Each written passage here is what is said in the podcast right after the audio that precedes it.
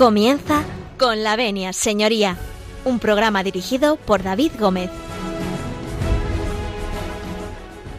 Muy buenos días y muy bienvenidos, señoras y señores, eh, a Con la Venia, señoría, bienvenidos a Radio María. Bienvenidos a esta casa. Un lunes más abrimos las puertas de mm, Con la Venia Señoría, de este consultorio jurídico que pone Radio María a disposición de todos ustedes. Y ya saben ustedes que al final podrán participar con nosotros eh, en directo y podrán hacernos las preguntas que ustedes consideren Damos eh, la bienvenida, como digo, a todos los oyentes que nos escuchan, también a los que nos ven a través de Facebook, que en este momento se está retransmitiendo. Les decimos un hola desde aquí. Y, por supuesto, damos las gracias a nuestro querido Javier Esquina, que está a los mandos eh, del sonido y de, la, mesa técnica, que si no, no sería posible eh, llegar hasta sus casas. Nosotros un día más comenzamos y ustedes nos dan su permiso, como siempre, nosotros entramos en sus casas, en sus cocinas, en aquellos lugares donde ustedes escuchan Radio María y donde ustedes escuchan con la venia, señoría. Así que con el permiso de todos ustedes, nosotros comenzamos.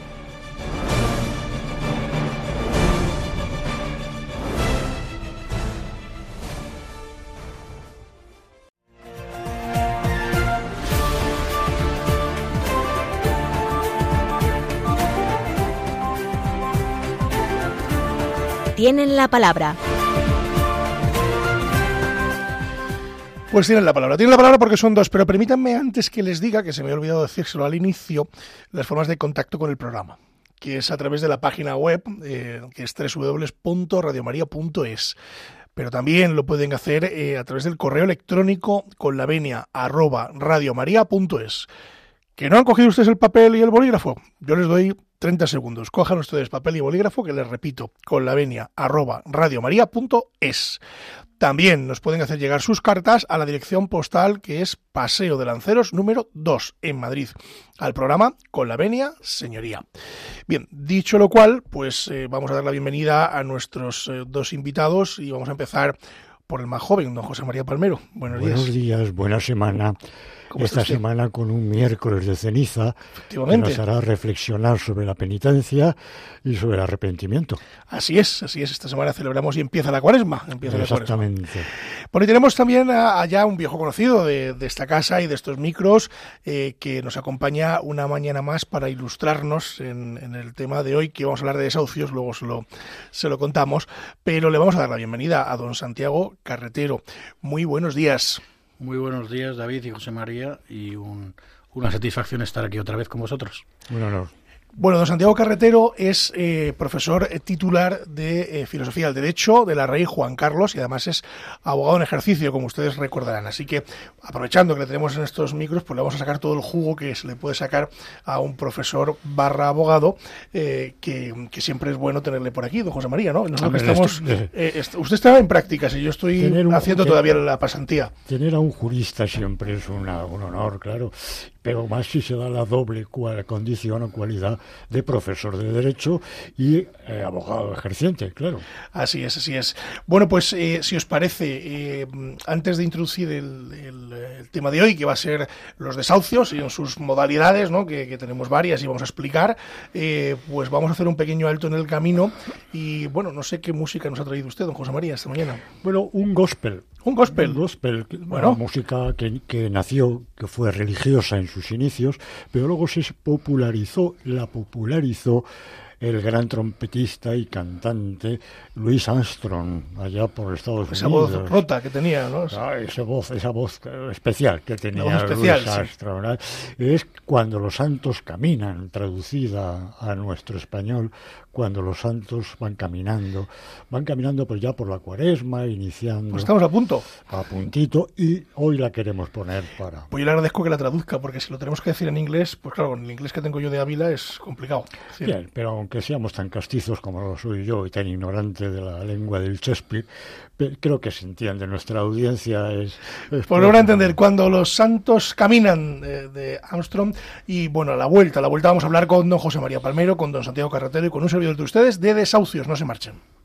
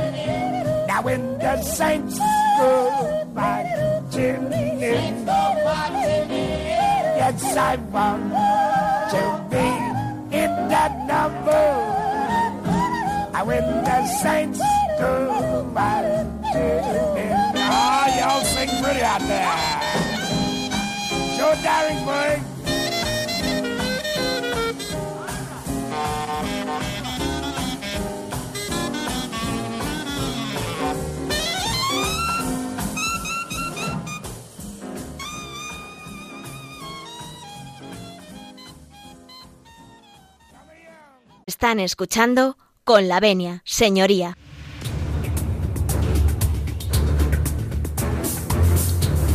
El caso de hoy.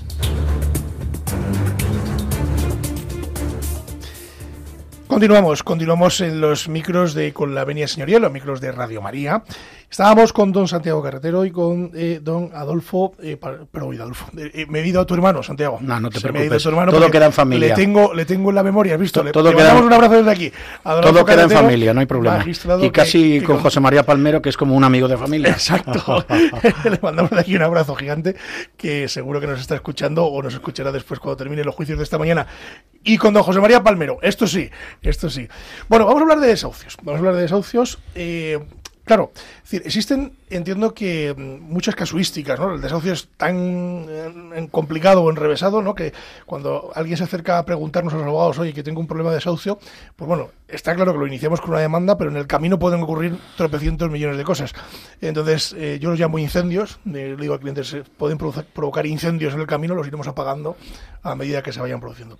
Entonces, vamos a hablar de desahucios, si mm, os parece, primero en la parte, eh, digamos, procesal, es decir, qué tiene que hacer alguien cuando eh, bueno pues no le pagan el alquiler. Luego hablaremos también de un poquito, si os parece, de, de la ocupación, ¿no?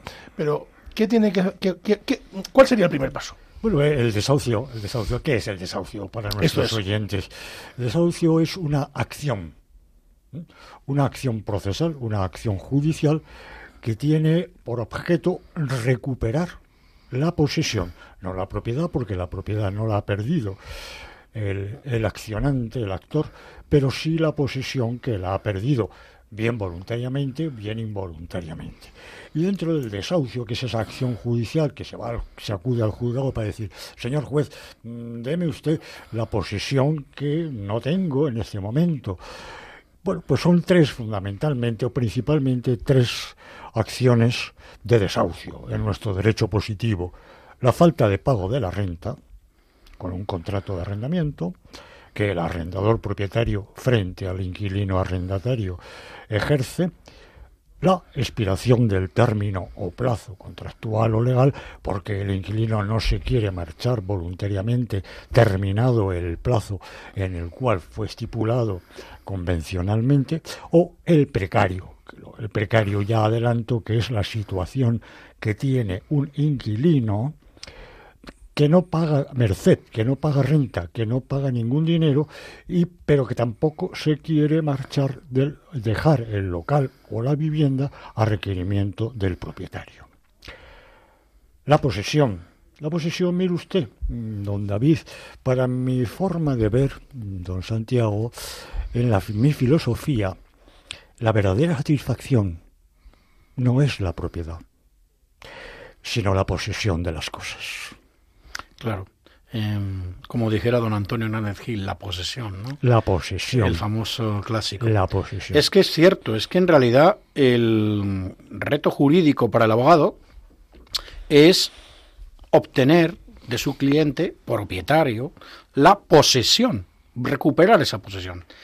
También puede ser el inquilino. También puede ser el inquilino. Por un injusto requerimiento. Por un injusto requerimiento, pero el propietario. en casuística, bueno, bueno, lo cierto es que tenemos también el desahucio express, que podemos hablar un poquito también de él, de la modalidad, y meter una nota, digamos, de actualidad. Tremendamente de actualidad. Que me sugeriste ayer cuando hablábamos para venir, que es, es que, claro, es que ese Real Decreto 11 barra 20 de 31 de marzo, eh, pues como, como es está tantas veces prorrogado, impide eh, la suspensión de los desahucios hasta el 30 de junio de 2023. Con lo cual, mm, en situaciones de vulnerabilidad, que luego podemos pasar a explicar, pero que en principio tengamos en cuenta esto, que es un hándicap muy importante ahora mismo. Para Yo creo que afecta más, creo que afecta más esta suspensión, más que al propietario persona física, sí al propietario persona jurídica.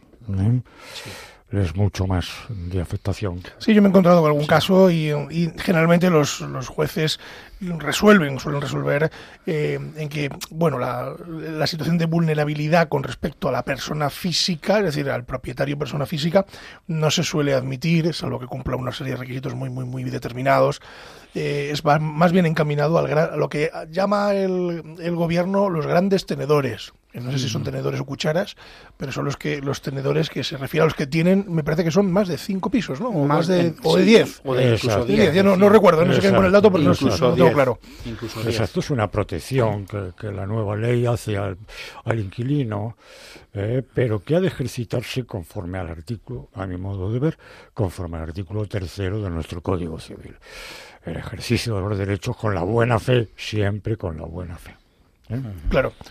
Sí, sí, yo, yo entiendo que, que, en fin, que es que, que efectivamente eh, luego hablaremos de la vulnerabilidad, si quieres, eh, Santiago, un poco más adelante. Por, pero por establecer un por poco, establecer un poco, sí. Porque a mí es cierto que los procedimientos que hemos llevado sí que es cierto que, que, ahora se alega con bastante frecuencia. Exacto. Eh, sí que tengo que decir que a mí no me ha prosperado ninguno. Es decir, que mm, los desahucios que yo he llevado, cuando se me ha alegado en contra vulnerabilidad, ninguno ha prosperado. Ninguna de las no, no suele prosperar. porque es complicado. Desde hace casi un año y medio. Es complicado. En los primeros momentos prosperó. Sí, pero tenía sentido con, con la paralización del de los plazos, con el tema del, del COVID, etcétera, etcétera. Mm. Vamos, a, vamos a ir con el primero, que es el más normal, el más normal, el más común y el más, que es la falta de pago de la renta. ¿Qué hace el arrendador propietario de un inmueble cuando no se paga el inquilino, no paga la renta? ¿Qué requisitos procesales tenemos, Santiago? ¿Eh? Como es la competencia del juzgado de primera instancia del lugar en el que radica, qué requisitos procesales tenemos para que se sea ejercitada esa acción de recuperación de la posesión. Estamos en un procedimiento judicial de los llamados especiales, se rige por el procedimiento de juicio verbal, que a mi juicio es el más razonable, porque es el que permite la admisión y la proposición de la prueba en, ese mismo momento. Eh, yo soy casi un partidario de que el juicio ordinario sea casi excepcional, pero bueno. Entonces es un eh, tenemos que ver, claro, la expiración o bien del plazo, de la duración del contrato, o bien simplemente que no se ha producido un pago de una renta. Los requisitos. Primero tenemos que realizar el famoso requerimiento previo. El requerimiento previo extrajudicial. Extrajudicial. Eh, por la vía mm, más segura de todas yo sigo recomendando el, el burofax. El burofax. no sé vosotros. sí, por supuesto. SMS fax también, ¿no? Eh, el efecto jurídico del burofax es primero. Yo te cuento un poco lo que. La interrupción de la prescripción. Exactamente. El segundo, el que después poderle decir al juez, oiga, mire usted, yo he, estado, he actuado con toda diligencia, he tratado de evitar un procedimiento contencioso judicial, pero esto ya es insostenible y en tal fecha le he requerido y ha conocido el exactamente. Entonces, a partir de ahí, pues ya eh, eh, no teniendo normalmente contestación, que es lo que nos suele pasar, no sé vosotros, porque ya hay algunos Yo creo que, también ha contestado y decir, no, es que no quiero pagar. a mí me ha contestado a lo mejor en, los años de ejercicio uno, uno o dos, como mucho. También, depende, también depende de que se ejercite solamente la recuperación de la posesión y o la un pago de las rentas impagadas y cantidades asimiladas. Bueno, yo desde luego lo tengo siempre. Que lo, puede, que lo puede reclamar o, renunciar el, el, demandante. Yo las que he llevado siempre me piden las dos cosas, ¿sabes? Sí. Recuperación de la posesión y además las rentas, la acumulación de acciones. Por tanto, presentamos la demanda en la cual, pues bueno, pues eh, volvemos a lo mismo. Eh, tenemos que eh, documentarla eh, lo, con todos esos requerimientos.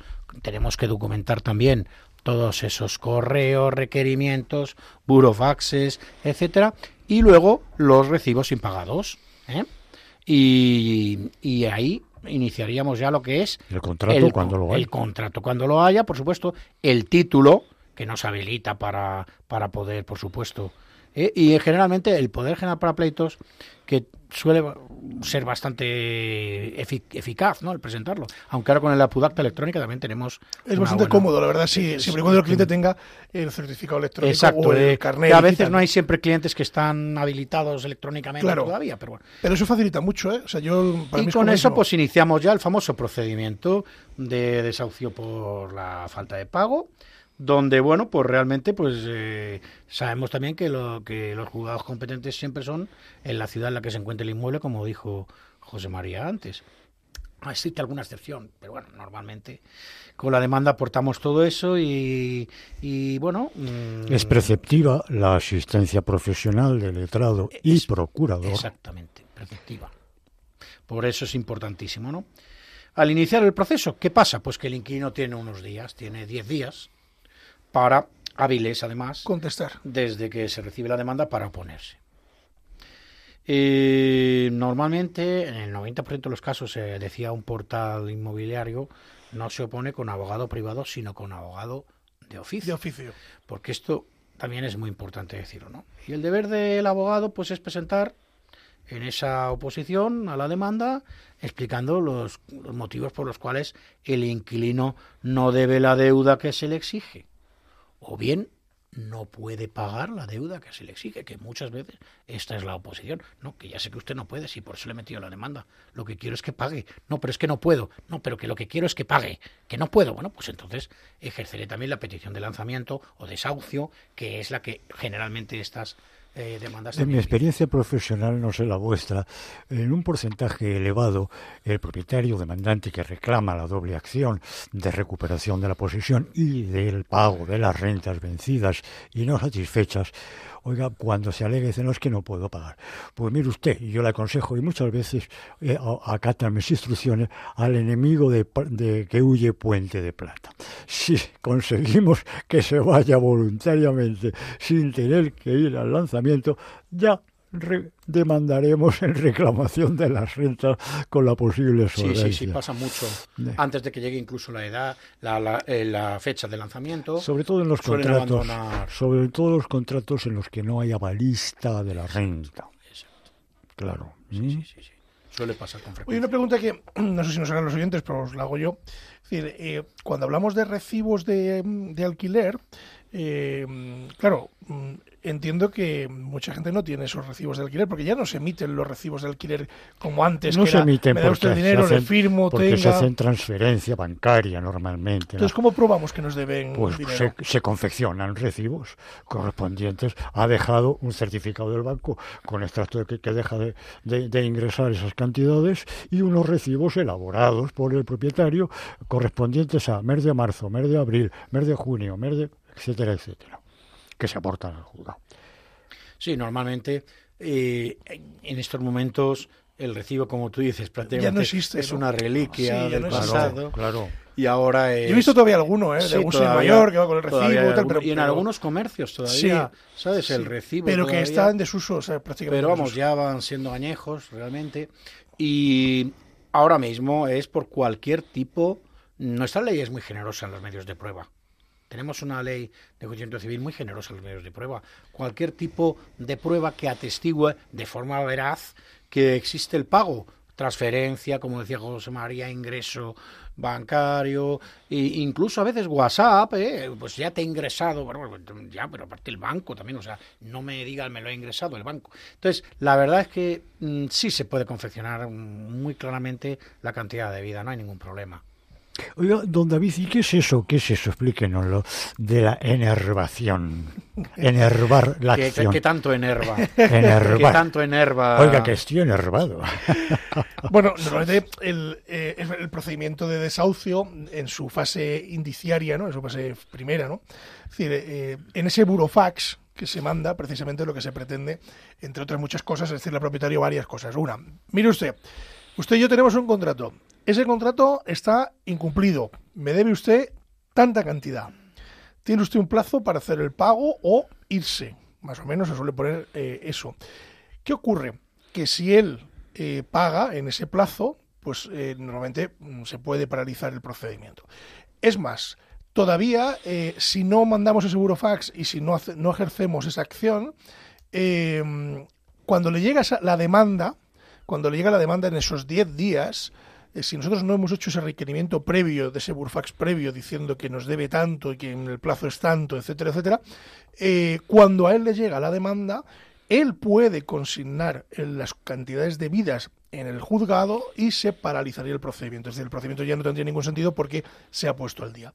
Eso es enervar la acción, es decir, la acción, por decirlo un poco finamente para que la gente nos entienda, como que la acción ya no tiene sentido, no existe. Es decir, yo ya he pagado en el plazo que paralizar me la paralizar acción la acción. mediante pago voluntario o mediante consignación judicial, es decir, ingreso en la cuenta, de, consigna, de consignaciones eh, de las que es titular el juzgado. Es difícil encontrarse ya un proceso, o sea, yo me he encontrado muy pocos que, te den la posibilidad de, de enervar, porque los abogados previamente hemos hecho ese trabajo de mandar el burofax. Más antiguamente se podían enervar 35 veces. Ahora se puede enervar una vez, no, pero una me única que, vez. Me refiero a que no sé qué os pasará a vosotros. Genera costas, genera costas. Claro.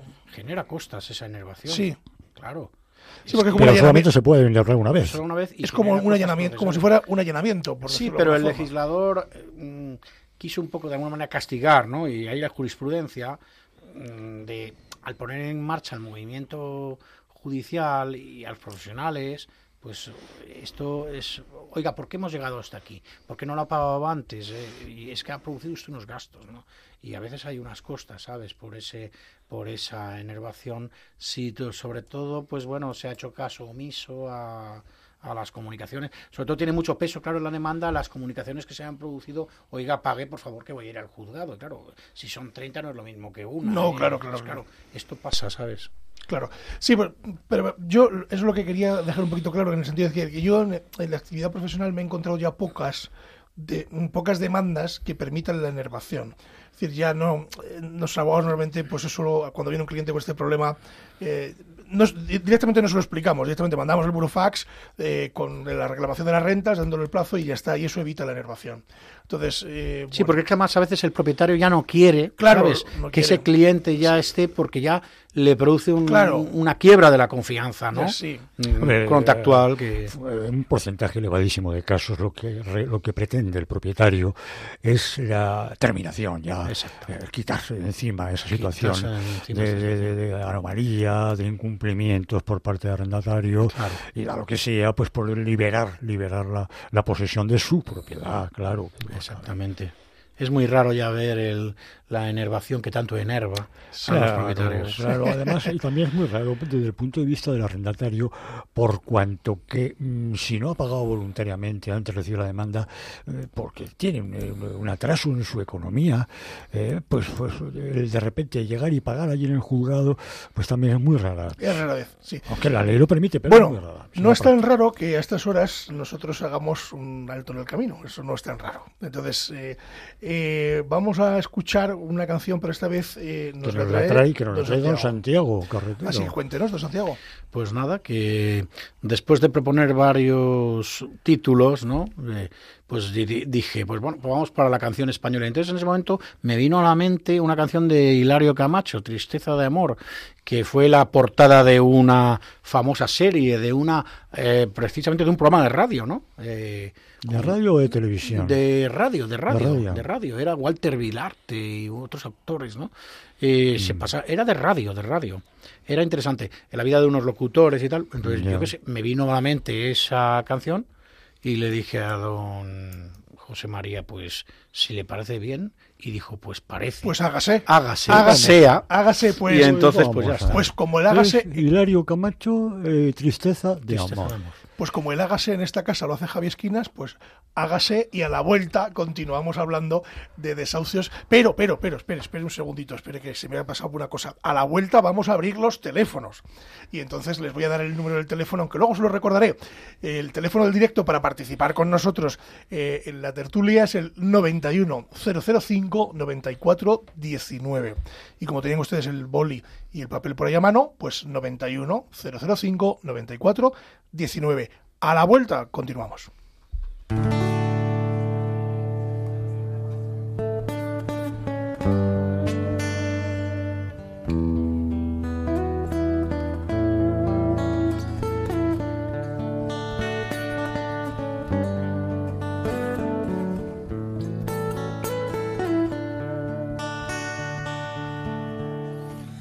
Bajo el tejado de cristal.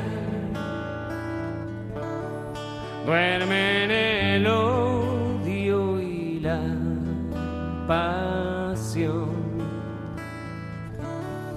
Sueños de gloria y de poder calman su gris desolación tristeza de amor, un juego cruel, jugando a ganar, has vuelto a perder, tristeza de amor, un juego cruel jugando a ganar has vuelto a perder. Son muchos los que mienten para resplandecer y pagan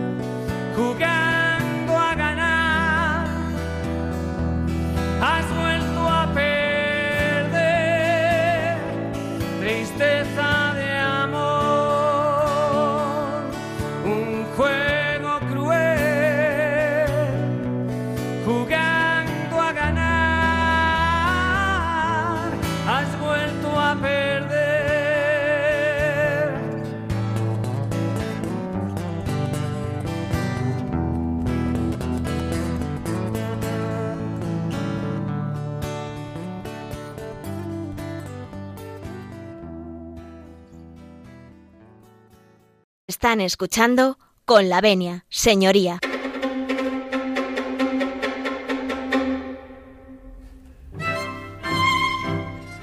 Acordes de Boquerini nos anuncian que abrimos eh, los teléfonos para que ustedes participen con nosotros en la tertulia.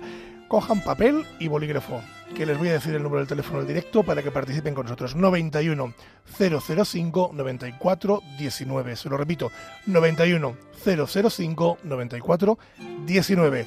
Llámenos y anímense a participar.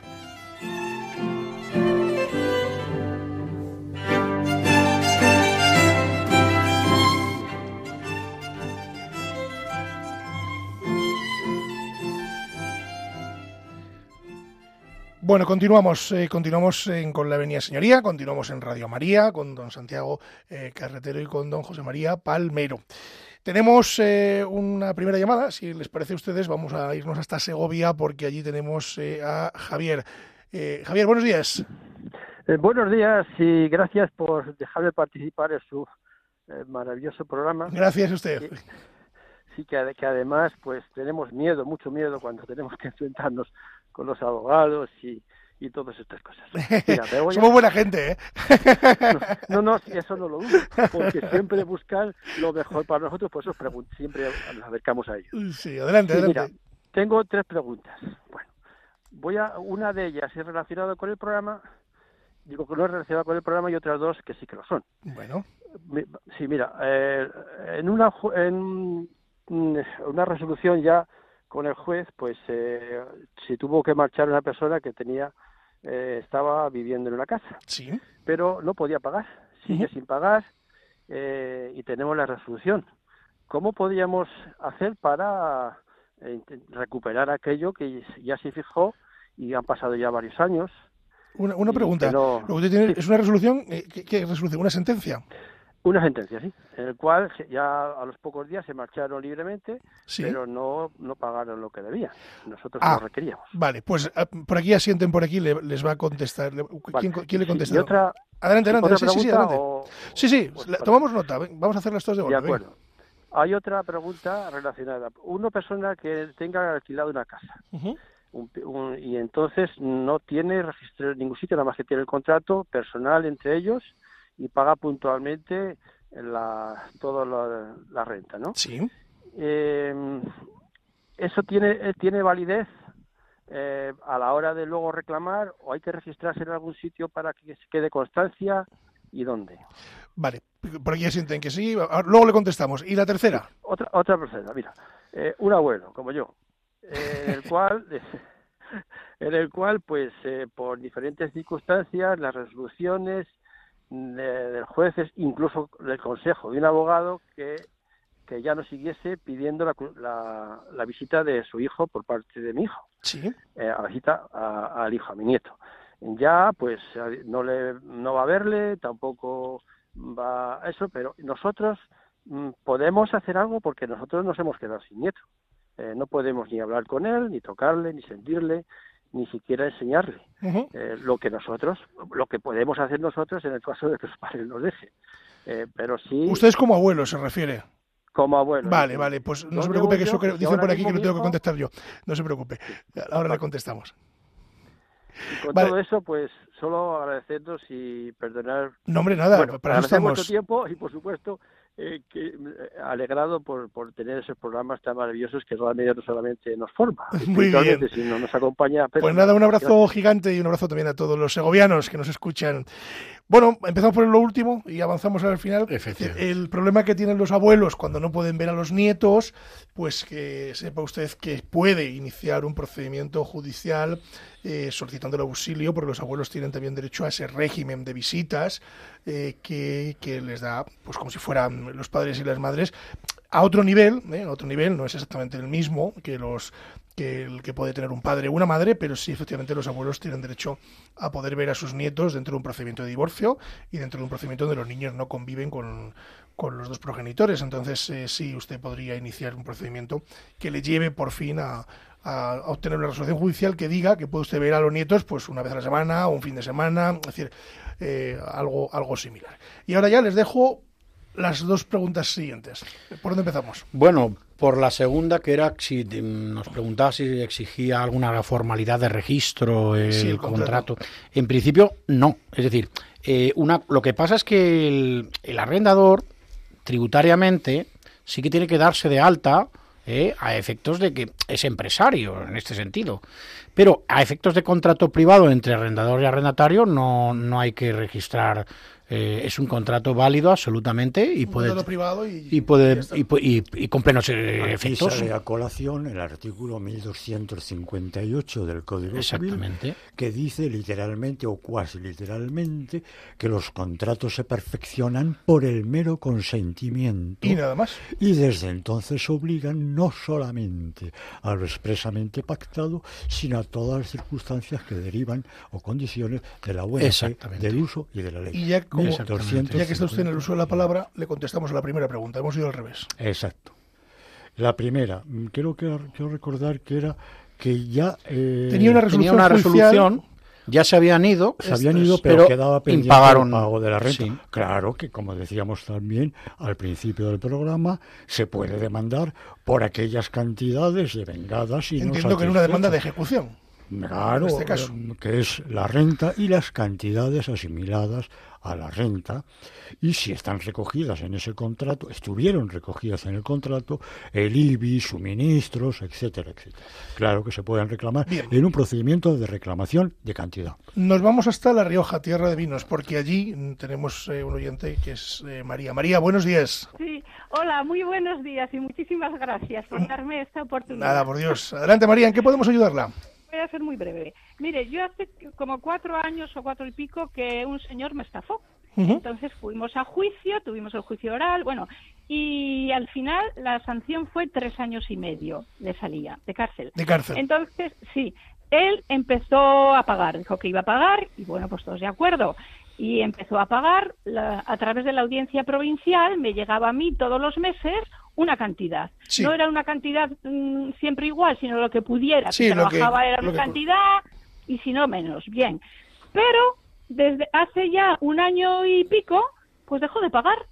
Entonces yo fui al abogado que fue el que llevó el juicio y tal, y le dije, bueno, ¿qué podemos hacer ahora? dice, pues bueno, vamos a ver, vamos a ver, pero que está de hace más de año y casi y medio y que no paga y el otro, le voy llamando al abogado y dice, pues sí, ha cambiado de sitio, no, no está donde antes vivía, pero que no me lo solucionan. Él pagó un tercio de la deuda, un tercio de la deuda que tenía que pagar el total, pues pagó un tercio. Y a raíz de eso ya es como que ha desaparecido y que no se le localiza. Yo veo que el abogado está muy Pues María, mire, pide por aquí la palabra don José María, que además es experto procesalista penal. Le va a contestar. Buenos días, María. Eh, lo primero, que lo más aconsejable que tiene usted que hacer es un estudio de solvencia de su deudor. Es decir, si tiene bienes, qué tipo de bienes, pero eso más que una labor de un, del abogado es la labor de un investigador privado, un detective, perseguir los bienes que tenga esa persona, bienes patrimoniales y, que no, no, no tiene bienes, don José María. Pues, pues, una vez que se ha acreditado ya que no tiene bienes, pues ya está el Pues, pues entonces mire usted, la prisión, la prisión por deudas se abolió en España hace ya muchos años. Y ya con lo cual el problema lo tiene resuelto. Si no tiene bienes, pues mire usted, hasta que no pase a mejor fortuna, como decía. Exactamente, pero como no hay insolvencia que 100 años dure pues cuando venga, tener paciencia y cuando venga a menor a mayor fortuna, que vendrá porque tiene que vivir, ¿eh? pues entonces operar.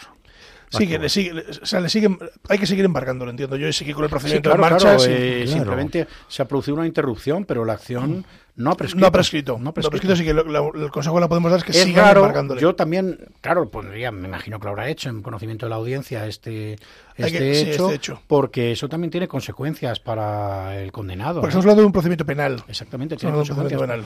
El no, el, oye, hay veces que a muchos condenados en un indulto parcial usted haga frente a la responsabilidad civil porque puede incluso que mm, nosotros nos retractemos del sí puede ir a prisión otra vez. cuidado no bueno no, pero, prisión pero vamos a ver sí castigarle. tiene unas consecuencias civiles. perdóneme don Santiago. Civiles en el procedimiento judicial español una prisión por deudas, que en definitiva es eso, por, mm, incumplimiento de responsabilidad civil, por mucho que dimane y emane de, una responsabilidad penal. Sí, porque nos habla de una estafa, claro.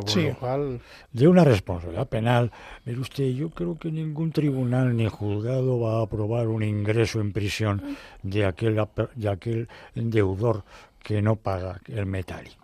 Con lo cual, la única solución es, seguir con una ejecución hacia adelante, seguir embargándole. Seguir embargándole y, todos los años darle una vuelta. que la lotería o herede o... Una vez que el, deudor, el condenado, ha pagado la multa penal, ha pagado las costas, ha pagado la indemnización eh, o parte, como en este caso, un pago parcial. Ha hecho un pago parcial. Claro, yo me refería a, cuando interrumpe de repente ese pago.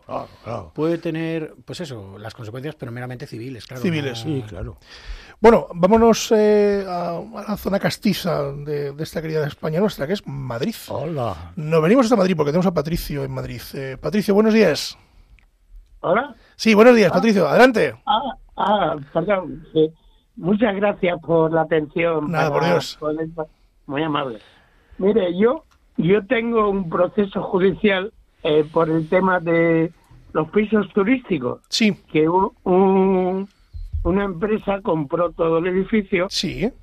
Y entonces nos han, bueno, han echado a casi todos, menos una señora y a mí. Porque porque yo no tengo contrato. Sí. yo recuerde, no en aquella yo llevo aquí pues creo que más de 20 o 25 años que vivo en una guardia. Sí. Entonces, eh, claro, nos quieren echar, como se dice vulgarmente a los bichos del edificio. Sí. Eh, yo ya he pasado un juicio, el cual gané. Ellos recurrieron. Luego, la asistente social eh, mandó un informe como que yo soy una persona vulnerable. Sí. Eh, entonces, el juzgado directamente hizo una resolución que vamos, que hasta que yo no encuentre un alojamiento, no me pueden echar de aquí. Yo, pues eso está muy bien, ¿eh? yo por otra, bueno, yo por otra parte estoy estoy haciendo todo lo posible para conseguir un, una vivienda de protección oficial. Estoy en la empresa municipal de la vivienda, eso va por sorteo. Sí. Y y también he, presentado la solicitud a, a, la Comunidad de Madrid para también para para tema de vivienda social pero pero no hay manera me lo han archivado dos veces o sea yo lo, lo que quisiera saber es si hasta que yo no porque a mí me han dado me lo ha mandado el abogado. Sí. Me ha mandado la resolución, la, perdón, la resolución judicial del juzgado y, y bueno, dicen que no cabe recurso, o sea que hasta que yo no... Claro, entiendo lo que quiere usted decir, que, es que usted no encuentre una solución, una vivienda, lo que llaman solución habitacional, eh, no pueden a usted echarle. Eso es lo que viene a decir la resolución, ¿no? lo que me dijo el abogado. De hecho, me mandó un, eh, el informe escaneado a través de WhatsApp y, vamos, no, bueno, lo que pasa es que, eh, don Patricio, nosotros ahí no podríamos asesorarle sin ver la resolución, por supuesto, eh, y, dado que tiene usted el letrado en este momento, pues tiene usted que dirigirse a, su letrado, pero, pero si la resolución dice lo que usted dice que dice la resolución, valga la redundancia, pues eh, entendemos que hasta que usted no encuentre una solución habitacional, pues no debe de, marcharse. Corríjanme si me equivoco. Habría que ver la resolución. Claro. Ver qué plazo produce, qué plazo introduce. además, intuyo, intuyo hay que ver la documentación, como tú bien dice siempre, pero intuyo que esto está, esta señora está afecta, acogida a los beneficios del estado de vulnerabilidad económica que prevé ya la suspensión de, cualquier lanzamiento hasta el 30 de junio de este hasta el 30 de junio de 2023 puede estar plenamente tranquila. Sí, y porque no. Y veremos después qué pasa. Y veremos que. de todas maneras, mm, la sentencia mm, no la he visto. Eh, puede ser que diga hasta que no encuentre una. Y yo, mm, como si fuera letrado de esta señora, iría mandando documentalmente eh, todos los intentos que hace por. Señor, señor, porque es Patricio, es que me ha inducido al error don, José, María. que, que, me le haya atribuido otra. Le pedimos disculpas de aquí. No, ¿eh? no, no pasa nada. Sí, sí, el error es mío por haberle, por haberle hecho caso. Pero bueno, lo que vamos, que esto es indiferente. Lo único que es importante es que eso debería documentarse al juzgado. Yo lo haría, ¿eh? Eh que con las justificantes de la petición de vivienda de protección oficial. También es verdad que le diría que si está en Madrid, también puede ampliar a la Comunidad de Madrid, ¿eh? no solo Madrid Capital, para que eh, haya más extensión de vivienda. De vivienda, porque aquí en Madrid es muy, muy complicado. ¿eh? Es complicado. Bueno, vamos, eh, pasamos, cambiamos totalmente de, territorio, vamos a coger el avión porque claro, no hay tren tampoco, ¿no? Hasta Mallorca no hay tren, ¿no? Entonces, pues hay, o el barco, o el barco, ¿no? De la canción decía el barco en avión y tal. Bueno, conclusión, que nos vamos hasta Palma de Mallorca. Pero quería lanzar un puente. Un puente, tampoco de hay Valencia a Mallorca. De Valencia a Mallorca, pero tampoco hay puente. Bueno, pues entonces, sin puente y sin nada, cogemos el avión o el barco y nos vamos hasta ah, Palma de Mallorca, porque tenemos al otro lado del teléfono a Maika. Maika, buenos días. Hola, buenos días. ¿Cómo están? Muy bien. Cuéntenos, Maika, ¿en qué podemos ayudarla? Pues mire, uh, le explico, escucho mucho Radio María y mire, estaba muy nerviosa y ahora oyéndoles a ustedes me he decidido en llamarles.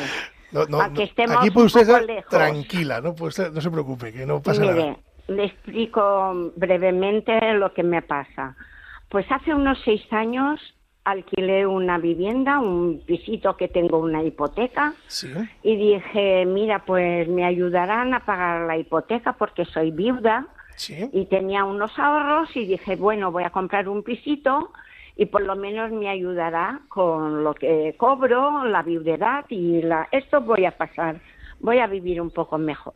Lo alquilé a una chica durante seis años, pues muy bien, una chica encantadora que la quiero muchísimo pero conoció a un individuo y me dijo, mira, Maika, um, eh, tengo una pareja um, para los gastos, ¿te sabría mal ponerla en el contrato? Y yo le dije, pues sí, pues solamente porque eres tú que me lo pides, lo voy a poner en el contrato. La convivencia de un año con este señor, uh, la chica Mm, no le, no le ayudaba a pagar el alquiler, le tenía que alimentar ella y pagarle la comida, los gastos de comunidad, teléfono, ella me lo ha contado todo. Entonces eh, me dijo, yo me tendré que marchar. Y yo le dije, ¿por qué te marchas tú? Que se marche él, porque es a ti que te lo alquilé, lo he puesto en el contrato porque no podemos tener a un huésped o a una persona en una vivienda sin, ponerla en un contrato, hay que ponerla. Es así. así bueno, la cuestión que ahora hace seis meses la chica, aburrida yo creo, nunca me lo ha dicho, pero me lo ha insinuado que tenía muy malos tratos con este individuo y entonces mm, se fue a casa de su hermana. Sí y él se ha quedado en el. Y ahora se ha quedado usted con un contrato a nombre de otra persona y con otro señor dentro. Exactamente, pero están los dos en el contrato. Bueno, pues y, no, y, no y entiendo que no la pagan, ¿no? No, me paga hace seis meses. Bueno, pues le vamos a contestar ahora mismo. Bueno, porque... lo, que quiero es que yo no he podido nunca hablar con él porque es un contrato que justo, justo lo que yo pagaba de, de hipoteca, lo que les cobraba que en Palma de Mallorca un ático muy bonito por 400 euros. Nos vamos nosotros allí ahora mismo. se lo alquilo yo por 400 euros. Pues sí, pues sí, sale, lo voy a alquilar. hacemos, una sucursal allí de Radio María. Nos vamos allí y estamos eh, sin ningún problema. Porque con el debido respeto, señora mía, eso es regalado. sí, la verdad, pues lo que él está diciendo, se lo dijo a la presidenta de la escalera, aunque me saque y el juez me diga que me tengo que presentar a los juicios y esto yo no voy a ir. Entonces le voy a pagar 50 euros o 30 o 20 cada mes y ya me, avisa, me ha dicho un abogado que así no me pueden sacar.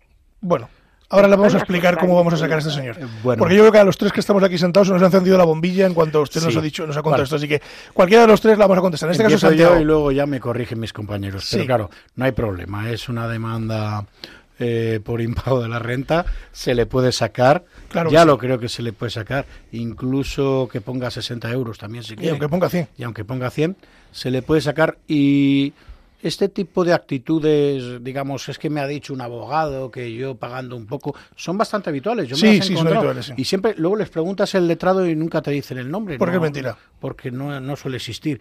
Es la universidad de la calle, muchas veces, ¿no? El, que llamo yo. Bueno, nada, es el, un procedimiento, salvo que me corrijan mis compañeros, de impago por rentas y, y, la, y lanzamiento. Pero yo creo que también la, la, duda que creo que tenía en este caso Maica era eh, ¿Lo puedes contra, contra, quién? Contra los dos. Yo entraría con contra los dos. Contra los dos.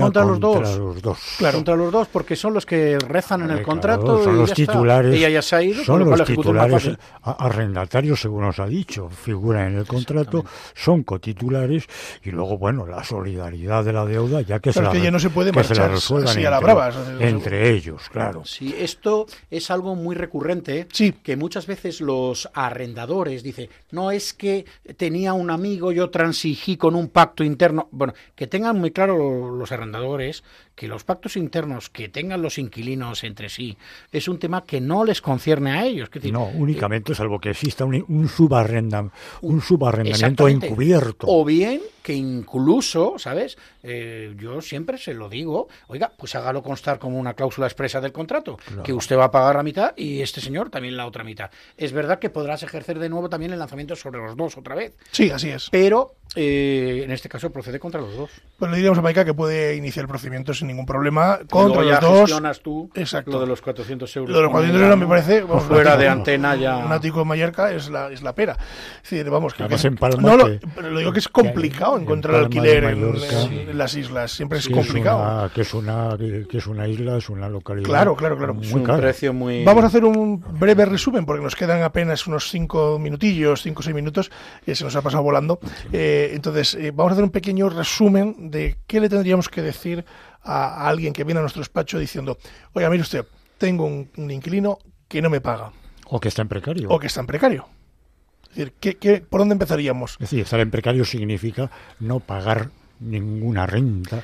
Un precario sería que usted me alquile a mí un inmueble de palabra sin tener contrato y yo estoy allí. Pero si estoy cobrando renta, ¿no? Yo le pago renta. No, no, no, no, no, no. No, un precario es. El precario lo varias que, situaciones lo que, requiere, lo que requiere es una liberalidad, una gratuidad. Estar en precario significa que, bueno, graciosamente yo le he cedido a un amigo, a un conocido, el uso y la posesión de un apartamento, de un piso, durante un tiempo, pero pero luego lo necesito oye mira este acto gracioso yo que no que no pagas renta bueno, pues mira, una de dos, o empiezas a pagar renta o te vas. Es el ejemplo siempre procesal que sale del coheredero que se queda en la casa todavía no, indi, no, no dividida, ¿verdad? Eh. Allí me quedo, sí, pues te pueden sacar porque claro, estás en precario. O sea, es así. El precario lo, intuye un título que no existe para no pagar. Es una cuestión muy, A mí también se me plantea una duda. Es precarista, es precarista el que no paga renta, mm, pero está pagando los suministros. Ajaja.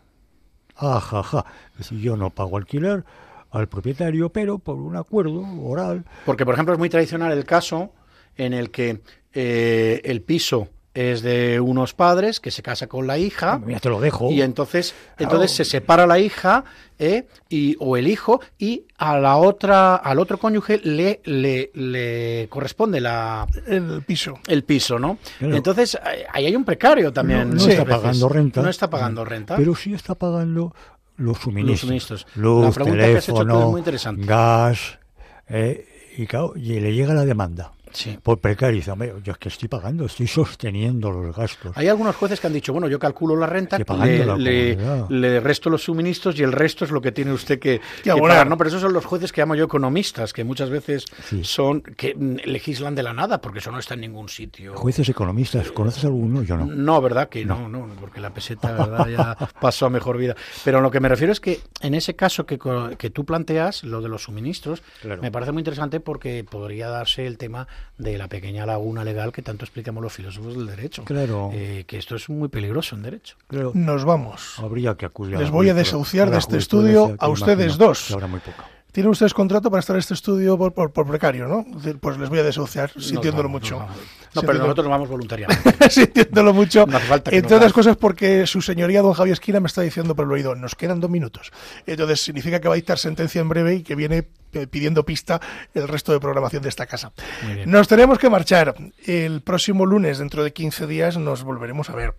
Yo quiero darles las gracias por eh, estar con nosotros y sobre todo a don Santiago Carretero, Gracias eh, por estar hoy aquí. Sé que es difícil, siendo profesor titular de la Rey Juan Carlos, pues eh, hacernos un huequino en la mañana es complicado porque, en fin, yo que también soy profe, pero yo lo doy online, no como usted, es decir, que tiene que ir allí in situ, eh, pues es, un esfuerzo. Hoy los alumnos no han hecho pellas. Ha hecho pellas el profesor. Ha hecho pellas el profesor, sí, sí, Bueno, muchas gracias a vosotros por haberos acordado de esta pequeña contribución que se puede hacer.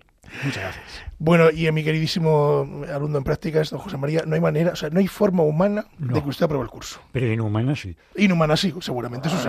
Y antes de que usted, antes de que usted, don David, diga lo de la justicia se justa, justa de doblemente justicia. Antes de que usted lo diga, yo hoy la reflexión final de hoy adelante, es La ver, que ya le he dicho, la verdadera satisfacción no es la propiedad. Muy bien. Sino la posesión de las cosas. Nos quedamos con ello. Bueno, al, sonido, Javier Esquina, como les he dicho, nosotros nos marchamos porque a continuación viene Revista Diocesana y después los informativos de esta Santa Casa. Así que no se marchen, nosotros volvemos dentro de 15 días y ya saben que pueden contactar con nosotros en el correo electrónico con la venia arroba radiomaria.es. Se lo repito, con la venia arroba radiomaria.es. También a través de la página web de Radio María, que es www.radiomaria.es. Y también a través de la dirección postal Paseo de Lanceros número 2 Madrid al programa con la venia, señoría. Dicho lo cual, y cogiéndole el relevo a don José María, les digo, como siempre les digo, que la justicia, si es justa, es doblemente justicia. Muy buenos días.